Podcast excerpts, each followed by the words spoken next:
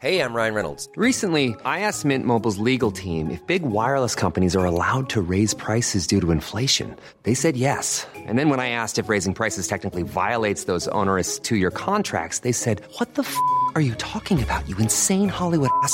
So to recap, we're cutting the price of Mint Unlimited from $30 a month to just $15 a month. Give it a try at mintmobile.com slash switch. $45 upfront for three months plus taxes and fees. Promo rate for new customers for limited time. Unlimited more than 40 gigabytes per month. Slows. Full terms at mintmobile.com.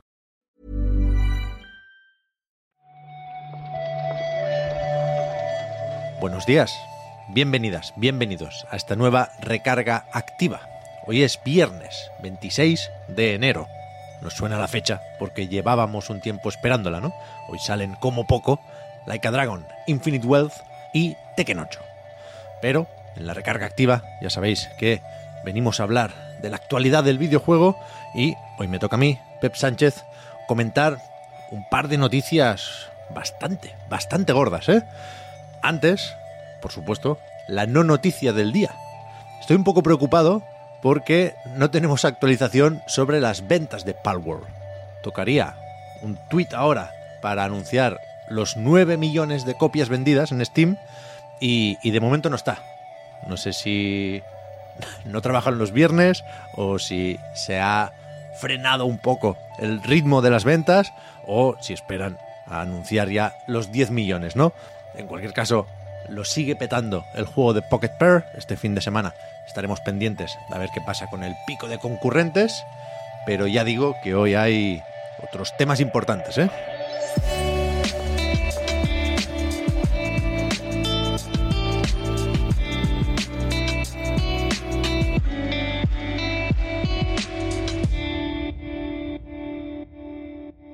Ayer supimos que habrá 1.900 despidos en la división de juegos de Microsoft.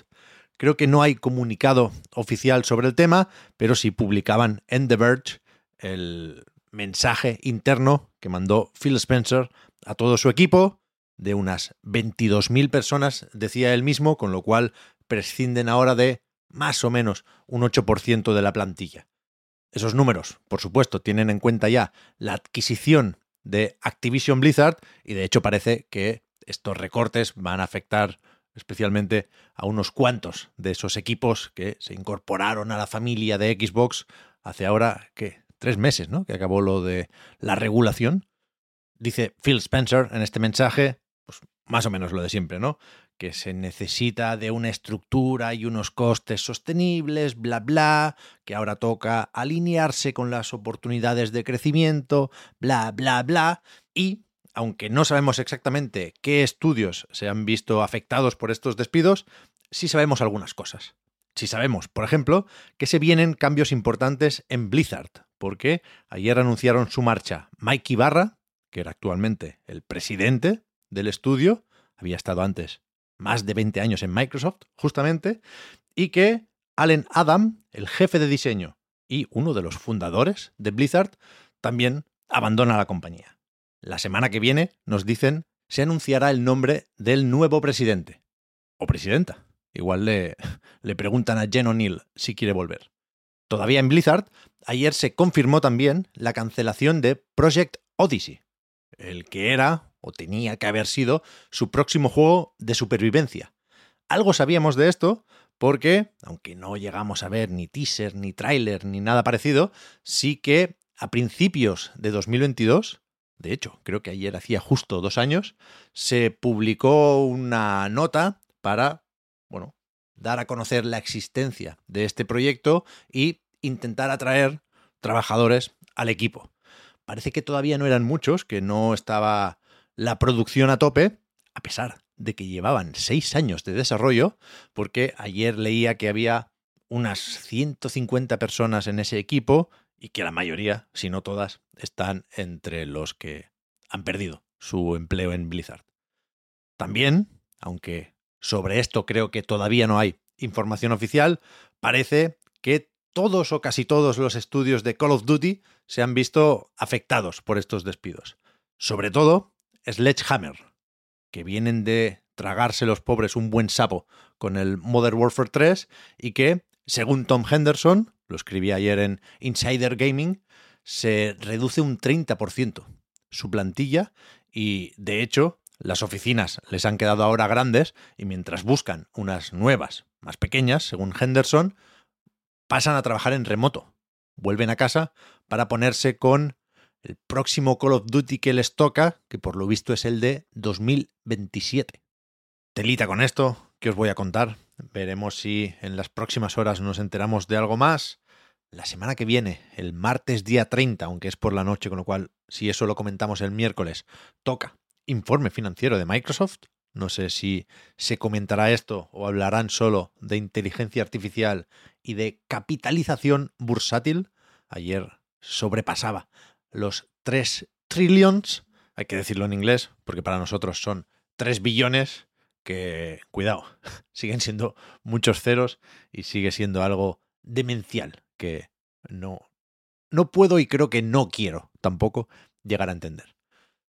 Y antes de pasar a Apple, otra que tal baila, dejadme colar una noticia mucho más fácil y más rapidita porque los amiguetes de Parallel Circles, los desarrolladores de Flat Heroes, anunciaron ayer su próximo juego que se llama Beat the Beats y que es una mezcla de ritmo y boxeo para realidad virtual. Un poco Beat Saber a hostias y si lo queréis ver, dejaré un enlace al tráiler en anightgames.com. Esto saldrá para Steam VR y PlayStation VR 2 en algún momento de este año, dice la nota de prensa, aunque en declaraciones exclusivas para este medio, uno de los desarrolladores me ha dicho que estará a la venta más pronto que tarde. La semana que viene, de hecho, en el Steam Next Fest, del 5 al 12 de febrero, habrá una demo gratuita para los que tenéis algún casco de VR. Pasamos, como decía, a Apple, que ayer anunció dos cosas importantes. La primera, los famosos cambios en la App Store o en el ecosistema de los iPhone y demás para ajustarse a la nueva legislación de la Unión Europea. Y segundo, y esto es para todo el mundo, novedades en relación con el streaming de juegos y con apps que dan acceso a otras apps, como por ejemplo juegos. Permitidme empezar por la segunda, que creo que es más fácil. Resulta que, a partir de más o menos ya, entiendo, aplicaciones de la App Store podrán, pues eso, permitir el acceso a otras aplicaciones o a contenido en streaming sin que todas esas incorporaciones a un catálogo o un servicio de suscripción tengan que pasar la certificación de Apple. efectos prácticos, lo que significa esto es que, por ejemplo, será posible jugar en la nube a través de la aplicación nativa de Game Pass o de GeForce Now, por ejemplo, en vez de hacerlo a través del navegador. Por supuesto, Apple sí tiene que validar la aplicación en cuestión, un Game Pass o un GeForce Now, y ya que estamos, no sé si requiere o permite, no sé cómo de opcional es esto, eh, iniciar sesión con la cuenta de Apple y también utilizar su sistema de pagos. Es decir, no sé si podrás suscribirte a Game Pass desde la App Store, pero igual sí, porque desde luego se vienen cositas, como mínimo en Europa. Seguro que habéis visto algo de la famosa DMA, la ley de los mercados digitales, por sus siglas en inglés, que entra en vigor en marzo, creo que el día 6, y que obliga a varias compañías tecnológicas, en este caso toca hablar de Apple porque ayer publicó su información, a hacer cambios importantes en sus plataformas. Aquí la cosa va de apertura y no es ninguna sorpresa porque hace tiempo que sabemos esto, pero de verdad de la buena, que ahora es cuando toca permitir descargas de apps y pagos desde fuera de la App Store. A la propia Apple esto no le gusta un pelo, de hecho, gran parte de la nota de prensa la dedican a explicar lo peligroso que es todo esto, porque te pueden entrar con malware, te la pueden liar de mil formas, y aunque ellos añadirán, dicen, varias herramientas y nuevas medidas para aumentar la seguridad, no pueden garantizar que la cosa sea tan segura como hasta ahora, según ellos. Estas medidas, os podéis imaginar, se traducen en un montón de cambios más o menos técnicos, que supongo que estudiaréis más y mejor los developers, pero no sé si puede haber lío con una nueva comisión, una nueva cuota fija que he visto a alguien decir que se parece a la que quería introducir Unity cuando se lió, la que se lió. Tengo algunas dudas aquí, en parte porque todavía no hay una traducción de esta nota de prensa. En la newsroom de Apple en español no, no, no cuentan nada de esto todavía. Y, y, no sé cómo se llama, por ejemplo, esta Core Technology Fee, que es de 50 céntimos de euro para cada instalación anual por encima del millón. No sé si del millón de instalaciones o del millón de euros. Supongo que de instalaciones. Justo debajo, destacado además con un cuadrito azul, Apple dice que esta cuota afectará solo a menos de un 1% de los desarrolladores, que el otro 99% pagará lo mismo o menos en cuotas a Apple, porque también se reduce la comisión, pasa a ser de un 17 o de un 10% según el caso, pero lo sorprendente aquí es que ese pago fijo, ya digo, de 50 céntimos no se aplica solo a las descargas de fuera del App Store, también a las de la App Store. Y lo que me temo, donde puede estar el truco, y por eso digo que me gustaría leer esto en castellano. O sea, el, problema no es que no entienda las palabras, sino que eh, busco aclaraciones más o menos sutiles. Porque me temo, ya digo, que esta cuota quizás, quizás, se aplica solo si aceptas estos nuevos términos en el contrato con Apple. Es decir, si aceptas o quieres de alguna forma permitir esos pagos de fuera de la App Store. Porque Apple dice un par de veces que sigue existiendo la opción de virgencita que me quede como estoy. Es decir, tal y como yo lo interpreto, insisto, si prefieres no salirte de ninguna forma de la App Store, quizá no se aplica esta comisión o esta cuota.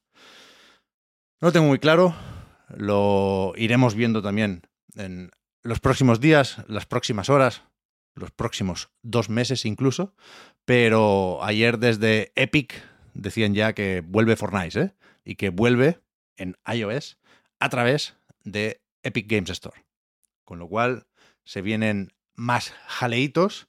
No tengo muy claro si en Google Play toca hacer cambios, porque sabemos que es una plataforma mucho más abierta en todos los sentidos, pero sí que, que por ejemplo, en, los servicios de Google es por esta DMA, por lo que hace unos pocos días, supongo que nos saldría a todos al mismo tiempo, nos pedían permiso para compartir datos entre servicios, ¿no? Hay una serie de mandangas, pues desde YouTube a Gmail, que hay funcionalidades compartidas y ahora tienes que dar permiso para que eso funcione.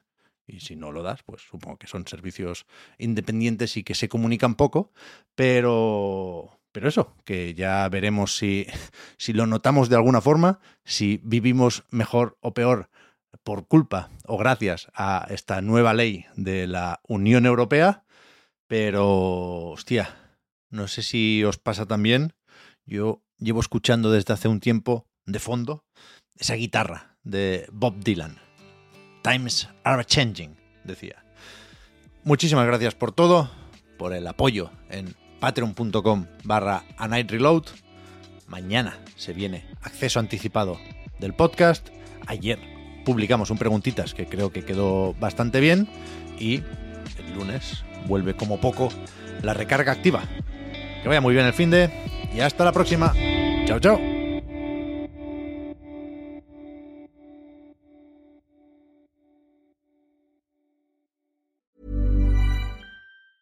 Hiring for your small business? If you're not looking for professionals on LinkedIn, you're looking in the wrong place. That's like looking for your car keys in a fish tank.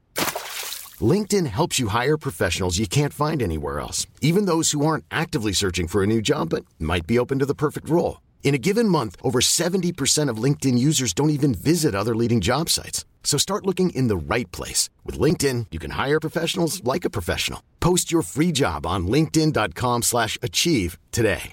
Hi, I'm Daniel, founder of Pretty Litter. Cats and cat owners deserve better than any old fashioned litter. That's why I teamed up with scientists and veterinarians to create Pretty Litter. Its innovative crystal formula has superior odor control and weighs up to 80% less than clay litter. Pretty Litter even monitors health by changing colors to help detect early signs of potential illness. It's the world's smartest kitty litter. Go to prettylitter.com and use code ACAST for 20% off your first order and a free cat toy. Terms and conditions apply. See site for details.